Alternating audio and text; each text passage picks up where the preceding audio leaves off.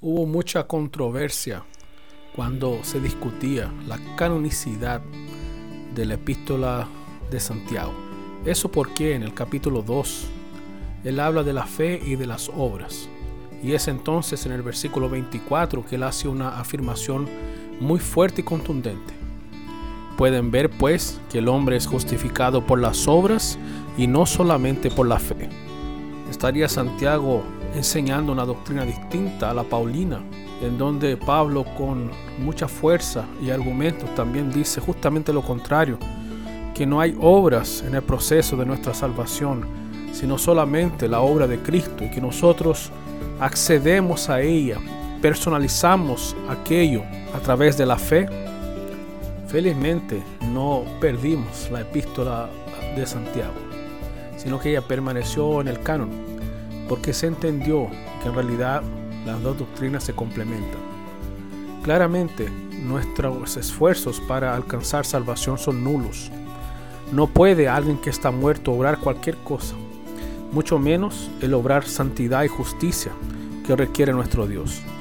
A la vez, todo aquel que es tocado y que nace de nuevo, él sí o sí obra, trabaja y vive una vida de transformación. Es por eso que Santiago argumenta en los versículos iniciales a esta discusión. Tú tienes fe y yo tengo obras. Muéstrame tu fe si tú obras y yo te mostraré mi fe por mis obras. Y ahí nosotros vemos claramente que hay una complementación entre lo que nosotros creemos y lo que nosotros hacemos. Eso también para nosotros es una advertencia, porque si nosotros decimos creer sin embargo, nuestra vida no hay una transformación, no hay evidencia, no hay obras, no hay anhelos, no hay una búsqueda por la voluntad de Dios, no hay un esfuerzo, no hay una obediencia y todas esas cosas no son conceptos, son acciones.